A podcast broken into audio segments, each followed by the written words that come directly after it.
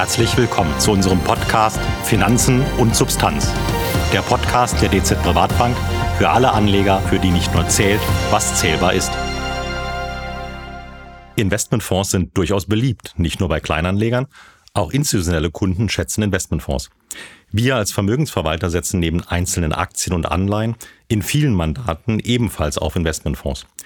Ein Unterscheidungskriterium bei Fonds ist die Art der Verwaltung, also ob sie aktiv gemanagt werden oder passiv einen Index nachbilden.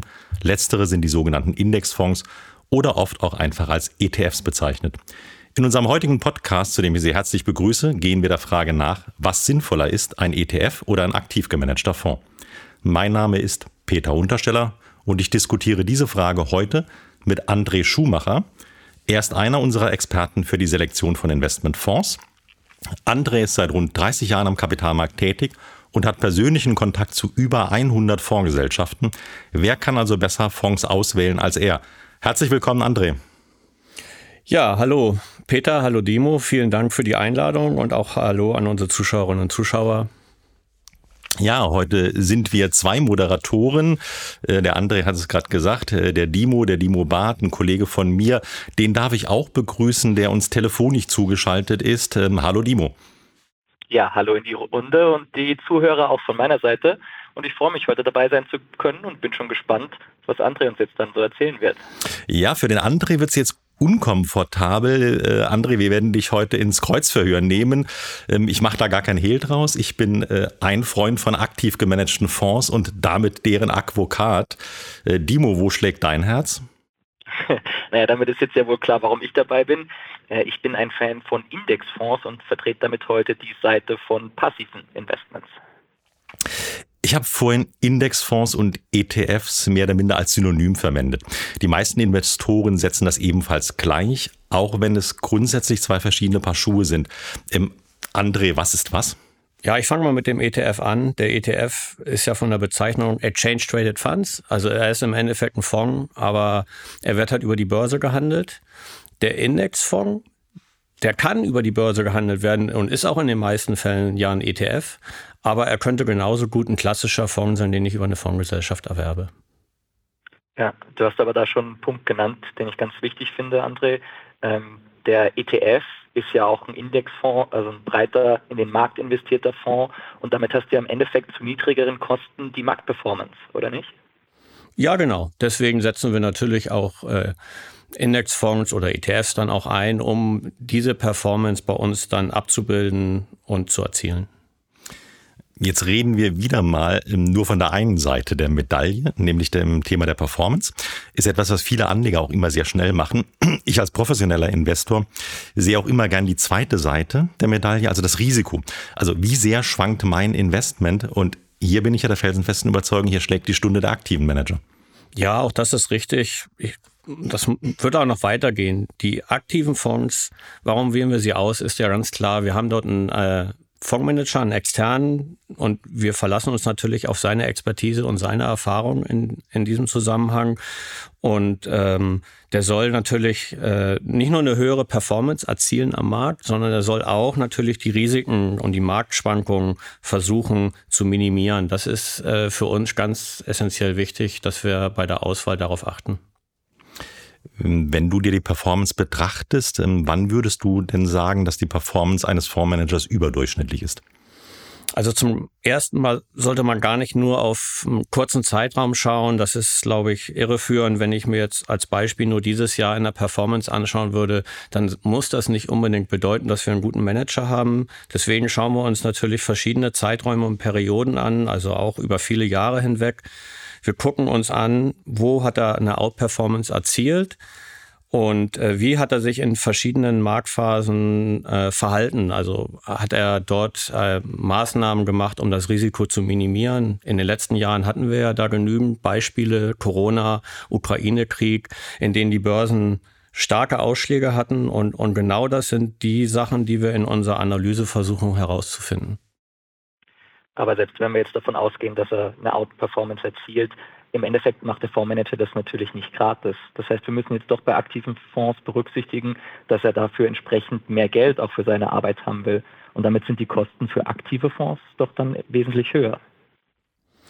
Ja, natürlich. Also ein aktiver Fondsmanager, nehmen wir mal so einen klassischen aktiven Aktienfonds, das liegt schon so bei rund 1,8 Prozent in der, in der Range. Und ähm, da muss man dann natürlich auch bedenken, der aktive Fondsmanager gegenüber dem passiven Fondsmanager, der hat häufig ein Team hinter sich, die analysieren und so weiter. Das kann nicht zum gleichen Preis passieren wie beim passiven Fonds ähm, und soll dann aber letztlich ja auch in Vorteile, äh, in dem Vorteil enden, dass wir eine höhere Performance einfach damit erreichen. Jetzt hat ähm, Peter uns ja vorher ein bisschen abgebracht, du bist jetzt aber auch wieder zu dem Punkt gekommen, vielleicht gehen wir doch noch mal kurz zurück auf die Performance. Es gibt doch zahlreiche Studien, die zeigen, dass die Mehrzahl der Fonds, äh, wenn man die reine Performance betrachtet, schlechter abschneiden als der Vergleichsindex. Das ist natürlich äh, so ein Thema, was die aktiven Fondsmanager sicherlich nicht immer gerne hören, weil wenn man sich so eine Analyse von Morningstar mal genau anguckt, ist es häufig so, dass äh, die Mehrzahl der Fondsmanager das nicht schaffen, ihren Vergleichsindex zu schlagen. Also in der Laufzeit so um ein Jahr herum sind das immerhin sieben von zehn Fondsmanagern, die das nicht schaffen. Und ähm, das steigt dann insbesondere, wenn man immer über noch längere Zeiträume äh, schaut, auch noch an. Also wir sind bei fünf Jahren dann schon bei 82 Prozent. Und äh, das ist natürlich dann ein Problem äh, in, der, in der Analyse äh, generell. Ähm, und da muss man sich aber auch anschauen, wo passiert das denn? Und insbesondere in den europäischen und amerikanischen Fonds, also in Märkten, die wirklich sehr ma hohe Marktkapitalisierung haben, sehr transparent sind, sehr einfach zu handeln sind. Hier ist einfach häufig so, dass aktive Manager es schwerer haben, den Index zu schlagen. Ähm, es gibt allerdings auch immer Marktphasen, in denen die aktiven Fonds es ein bisschen leichter haben. Und da würde ich jetzt insbesondere, ich hatte es vorhin ja auch schon mal angedeutet, mit einer Phase wie Corona, mit einer Marktphase wie der Ukraine-Krieg. Äh, wenn die Märkte stark fallen, dann haben natürlich die aktiven Fondsmanager auch die Möglichkeit, sich zu hatchen, in Cash zu gehen. Der passive Fonds bleibt immer voll investiert und wird die Marktbewegung voll mitmachen. Ich bleibe mal an dem Punkt dran, weil das für mich ein ganz wichtiger Punkt ist ähm, und ein Riesenvorteil meines Erachtens für die aktiven Fonds, ähm, nämlich dieses Management, ähm, insbesondere dieses Risikomanagement.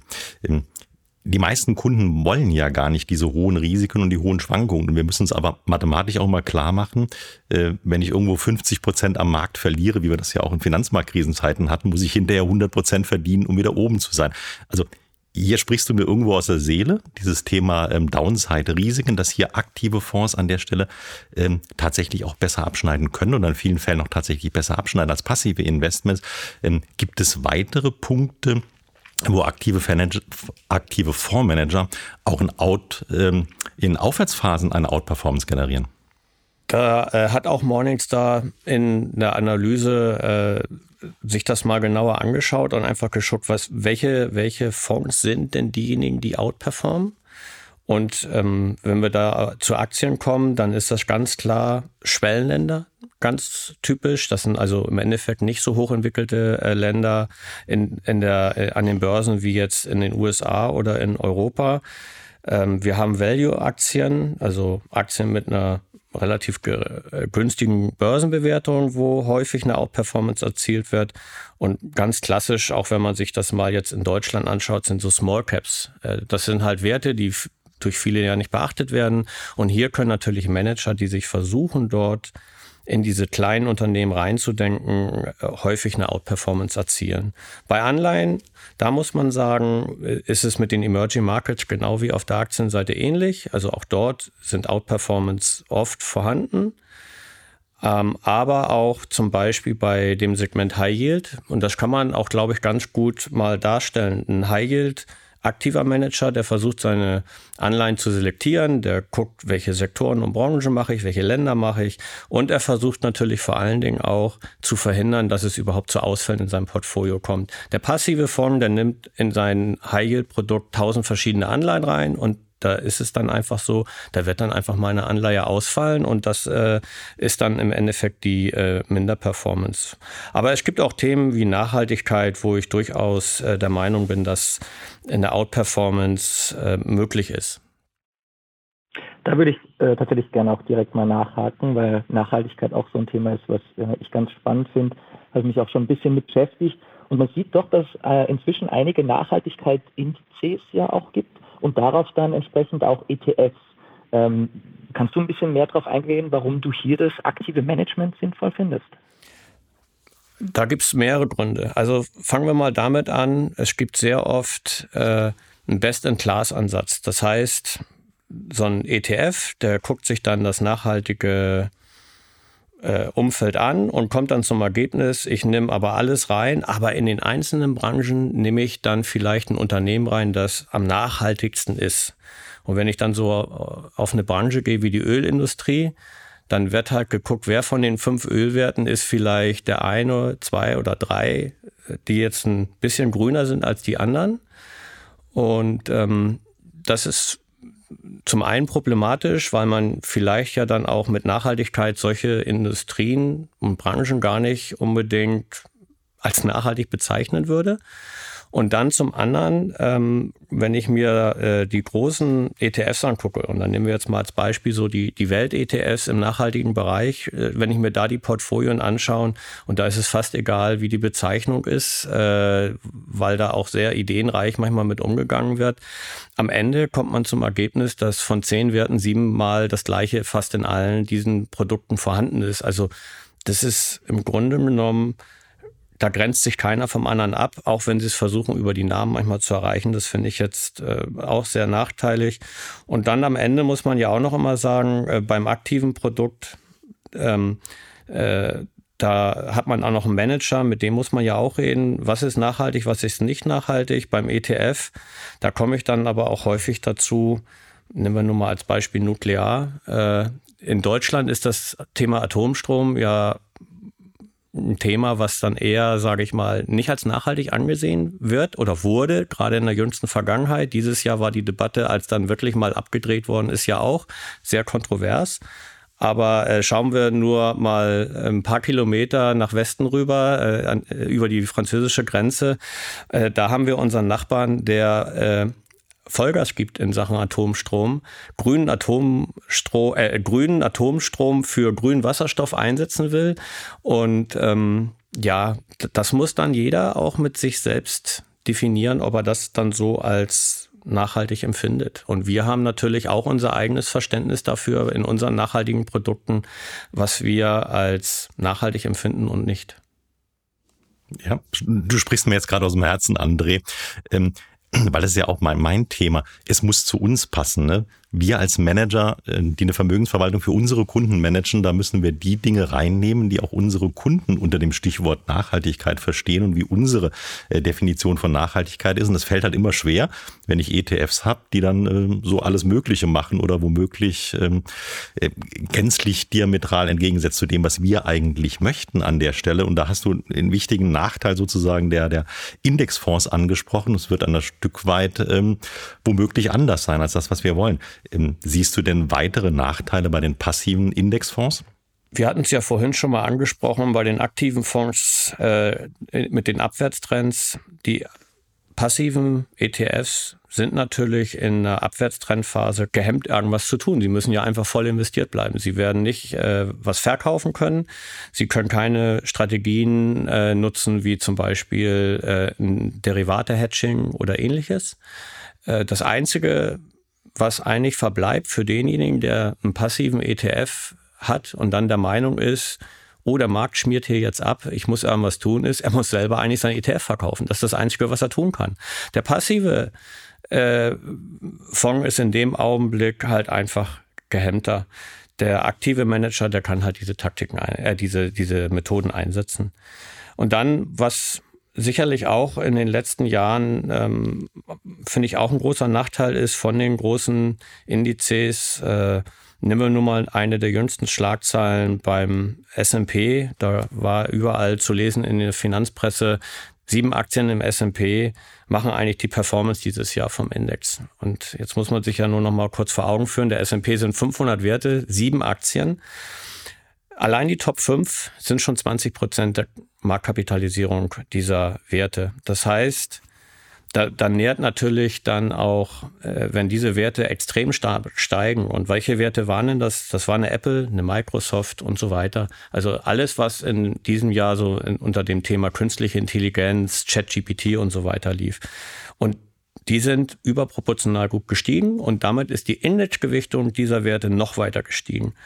Und äh, das finde ich schon sehr problematisch. Ein anderes Beispiel wäre der äh, MSCI World 60 Prozent USA. Das ist eigentlich für einen europäischen Anleger ja nicht immer die optimale Variante, weil 60 Prozent USA, ein bisschen mehr Homebias wollen dann viele ja doch haben. stimmt, stimmt, korrekt. Ist sicherlich, sicherlich so ein, so, so ein Thema.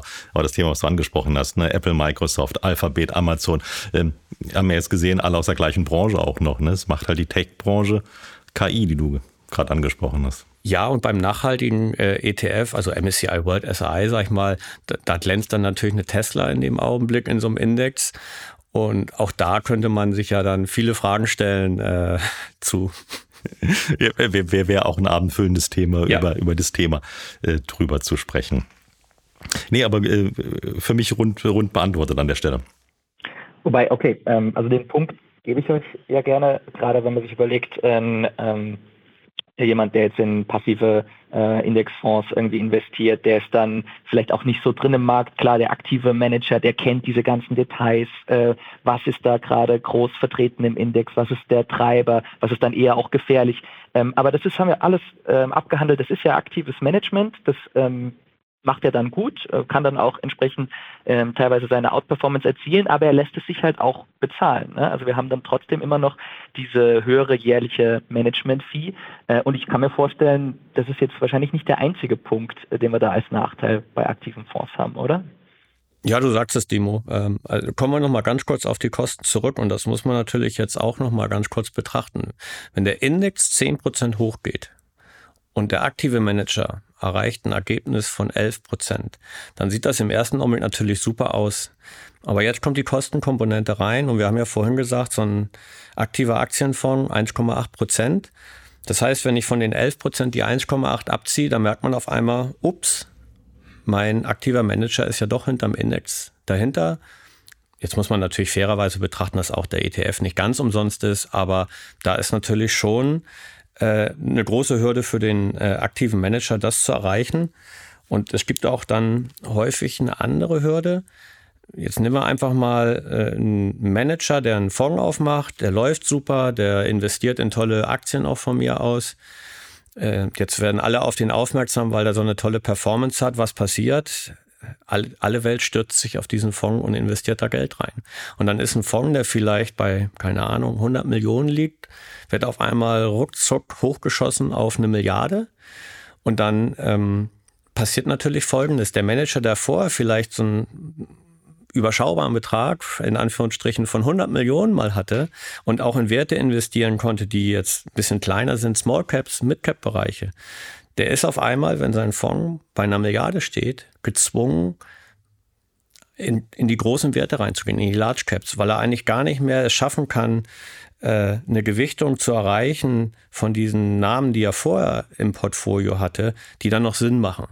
Und ähm, was passiert natürlich dann auch häufig, das, das haben wir auch bei Fonds gesehen, die wir in äh, den letzten Jahren analysiert haben, äh, die Fondsmanager merken natürlich auch, dass auch bei Themenfonds insbesondere, dass sie äh, diese Themen gar nicht mehr abbilden können und schließen den Fonds. Das nennt sich Soft Close. Und äh, dann kommt man nicht mehr ohne weiteres in diesen Fonds herein. Raus kommt man natürlich immer. Aber ähm, dann äh, sind wir auch nicht in der Lage, im Zweifelsfall diesen Fonds bei uns natürlich zu allokieren. Und das äh, ist dann natürlich auch für uns ein Nachteil. Wir sehen einen tollen Fonds, der sieht in der Auswertung toll aus und dann rufen wir an und dann sagt der Manager, ja, wir hätten dich ja auch gern dabei, aber sorry, wir sind schon zu groß. Und das ist natürlich für uns dann auch in der Anwendung und auch generell für den normalen Anleger auch ein Nachteil. Ja, bin ich, bin ich bei dir. Das wird irgendwann nicht mehr funktionieren. Das ist ein Luxusproblem der, der Fondsmanager. Ne?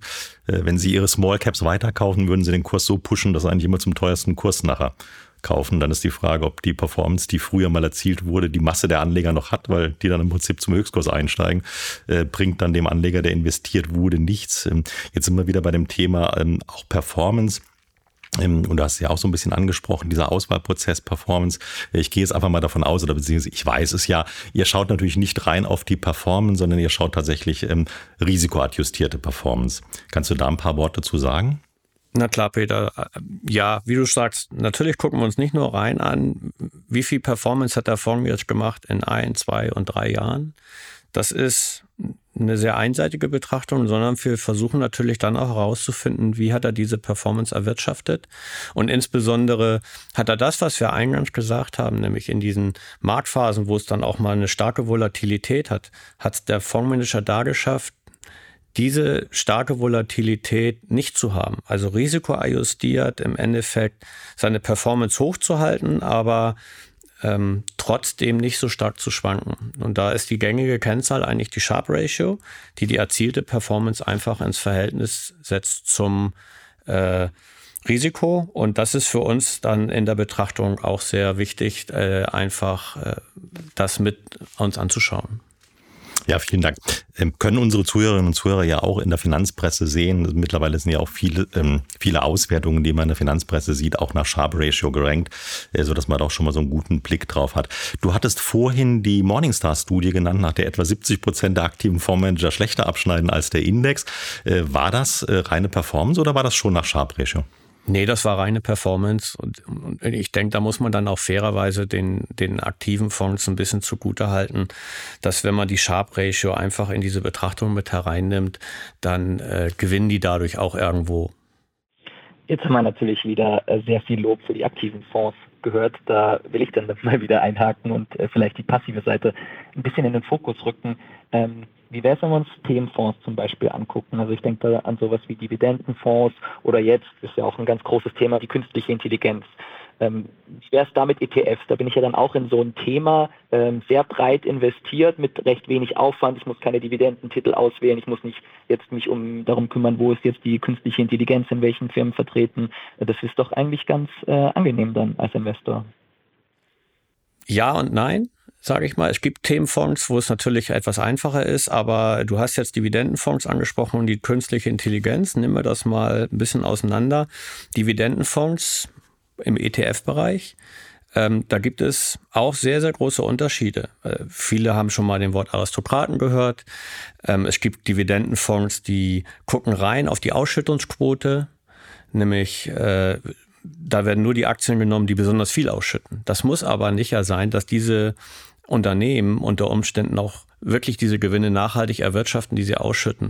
Und deswegen ist gerade so bei solchem Thema ähm, die Analyse des ETFs und des zugrunde liegenden Index, der dort dann häufig äh, angewandt wird, äh, ganz wichtig. Und äh, da sind die Ergebnisse in der Performance so eklatant unterschiedlich, dass man einfach sagen muss, da kann man nicht einfach mal so eben rein investieren. Und äh, deswegen sind dann natürlich aktive Fonds zum Vorteil. Die künstliche Intelligenz, das war ja der zweite Punkt von dir.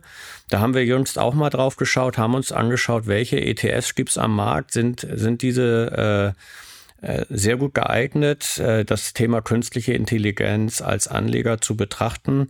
Und wir haben uns dann einfach mal die, die Zusammensetzung der ETFs angeschaut, kamen zum Ergebnis, äh, dass wir da über 300 verschiedene Werte drin haben, aber die Überschneidungen waren sehr, sehr gering. So, das heißt, im Grunde genommen, für mich, wenn ich jetzt einen dieser vier ETFs mir wirklich überlege zu kaufen, ist das fast eher ein Lotteriespiel, weil die werden alle total unterschiedlich performen voneinander und da denke ich mir, ist es dann schon wertvoll, äh, sich auch einen aktiven Fonds mal anzuschauen und mit dem Manager dann natürlich ins Gespräch zu kommen und sagen, okay, wie, was verstehst du unter künstlicher Intelligenz? Ist das der Tech-Sektor? Ist das vielleicht auch die Industrie, die damit äh, von auch positiv beeinflusst wird zukünftig? Und ich glaube, da ist der Vorteil durchaus sehr häufig auch bei den aktiven Fonds. Mir wird gerade eins auch klar und transparent.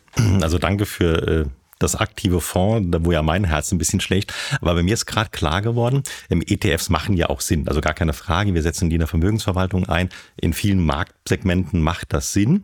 Ähm, das mag sogar in manchen Themen gehen mit den ETFs. Was ich gerade aus deinem, äh, deiner Antwort rauslese, André, ist einfach die Tatsache, ähm, selbst wenn ich sage, ich will irgendwo rein in ein Thema oder breit in den Markt, ähm, kann ich nicht blind einfach in ETF greifen und ich kann wahrscheinlich nicht nur auf die Kostenseite gucken, sondern ich muss, je spezieller der ETF wird, einfach auch wirklich in die Analyse einsteigen, mal gucken, was macht der ETF hinten dran eigentlich? Ne? Das ist das, was du eben gesagt hast. Ja, genau. Also äh, ich, ich sag mal, wenn ich jetzt das Dividendenthema nochmal nehme, da gibt es dann Dividendenfonds, die eine hohe Ausschüttungsquote haben. Und gerade das waren oft dann die eher schlechten Performer. Und es gibt aber auch Dividendenfonds, die versuchen, dieses Wachstum in Verbindung mit Dividende in Einklang zu bringen. Die waren jetzt in der jüngsten Vergangenheit häufig die besseren. Und äh, gerade bei Dividendenfonds gibt es ETFs, gibt es sehr, sehr viele. Und ähm, da muss man sich schon dann mit auseinandersetzen. Sonst hat man eigentlich äh, eher die Wahrscheinlichkeit, dass man leider das Falsche erwischt. Und deswegen ähm, muss man da einfach dann Analyse betreiben bei den ETFs. Bei Themen ist das umso stärker, als wenn ich jetzt natürlich einen klassischen Index nehme. Wenn ich einen S&P kaufe, dann, dann gucke ich mir ganz andere Sachen an, als wenn ich einen Themenfonds äh, mir äh, anschaue in der Analyse. Mhm, vielen Dank. Ganz am Beginn unserer Diskussion hatte ich ja ähm, die Frage gestellt, ETF-Indexfonds, wo ist die Unterscheidung? Ich glaube, gleich wird es ähm, auch klarer, warum wir dies getan haben. In der Fondswelt werden jüngst aktive ETFs immer beliebter. Ist das die perfekte Symbiose zweier Welten? Äh, also zum einen ist jetzt die Historie in Deutschland da noch relativ gering äh, bei den Anbietern, die da am Markt sind. Äh, warum sind diese Anbieter an den Markt gekommen? Das muss man sich vielleicht dann auch mal fragen. Naja, das ist, denke ich, auch ganz einfach. Wenn jetzt ein neuer Anbieter an den ETF-Markt kommt und da ist der 25. S&P ETF, dann, dann funktioniert das nur noch über eine einzige Schiene, nämlich indem er nochmal den Basispunkt vielleicht billiger ist als die Konkurrenz. Ansonsten hat er ja da gar keine Chance und es ist total unsinnig, überhaupt Marketingaufwand zu betreiben. Also haben natürlich versucht, die, äh, die in Anführungsstrichen Neuankömmlinge äh, auch ein, ETF zu entwickeln, der irgendwo ein bisschen mehr bietet. Und da kamen dann diese aktiven äh, ETFs rein, die es eigentlich insgesamt schon länger gibt und versuchen zum Beispiel äh, einen Index abzubilden. Aber äh, in diesem Index werden dann gewisse Sachen dann vielleicht über einen quantitativen Ansatz betrachtet. Da werden dann Werte vielleicht rausgenommen und gewisse Werte werden etwas stärker gewichtet als im Index. Guckt man sich jetzt zumindest mal in der jüngeren Vergangenheit die Performance an, haben die schon sehr ordentlich performt. Aber da bin ich jetzt auch ehrlich, ich kann mir auch genauso gut vorstellen, dass sie mal Jahre haben werden, wo auch der aktive ETF dann seinen Index nicht mehr schlagen wird. Ich kann mir nicht vorstellen, dass er immer besser ist. Das wäre in der Tat sehr erstaunlich. Und wenn man sich die Ergebnisse dieser aktiven ETFs auch anguckt, dann fällt auch auf, dass er sich das hatten wir eingangs auch schon mal gesagt, Märkte wie Europa und, und Amerika, die sehr hoch entwickelt sind hinsichtlich äh, der Börsen, sehr transparent sind, äh, dass da es den aktiven Managern schwerfällt. Und auch dort muss man sagen, bei diesen aktiven ETFs ist der Unterschied bei diesen hochentwickelten Märkten geringer als vielleicht bei den Märkten, wo auch sonst die aktiven Fonds äh, eher es einen Tick leichter haben. Mhm. Vielen Dank. Abschließende Frage an dich. Wie ist bei uns im Haus der, der Entscheidungsweg, ähm, wenn du den Auftrag kriegst, ähm, Fonds zu selektieren? Wie gehst du davor? Zunächst gucken wir uns mal an, was wollen wir denn machen? In welchen Markt wollen wir gehen? In, äh, was, was ist beabsichtigt mit dieser Transaktion? Äh, was ist das Ziel? Haben wir vielleicht sogar auch schon eine Idee zur Haltedauer? Ist diese eher ein bisschen kürzer ausgelegt oder äh, ist das ein langfristiges Investment, was wir tun wollen? Und dann wägt man natürlich ab, welche Instrumente hier besser geeignet sind. Ein aktiver Ansatz, ein passiver Ansatz. Ähm, Nehmen wir mal als Beispiel, wir wollen eher eine kurzfristige Strategie fahren, dass wir irgendwo auf eine Marktbewegung setzen, die jetzt nicht in Jahren gemessen wird, sondern in kürzeren Zeiträumen. Dann ist es natürlich häufig interessanter, auch den ETF zu nehmen und, äh, und darüber äh, äh, rein und raus im Endeffekt dann seine Strategie darzustellen. Das ist äh, schneller, einfacher, ist es zu jedem Zeitpunkt auch möglich an der Börse. Äh, der Fonds, den kann ich äh, nur täglich einmal zurückgeben. Da habe ich dann diese, äh, der aktive Fonds, da habe ich diese Möglichkeit halt nicht. Und ähm, von daher äh, ist, ist, denke ich, schon mal das so das erste Kriterium. Dann weiter muss man sich natürlich auch anschauen, welches Produkt gehen wir rein. Und wir hatten ja vorhin High Yield, hatte ich als Beispiel genannt. Ein High Yield ist für mich ein ganz klassisches Produkt, wo ich eigentlich fast immer in den aktiven Bereich äh, äh lande hinsichtlich der Performance, hinsichtlich äh, der Sharp Ratio bei der Risikoajustierung. Und ähm, da sehe ich ganz klare Vorteile, gerade wenn wir dann auch vorhaben, das als ein Bestandteil über eine längere Zeit im Portfolio zu haben.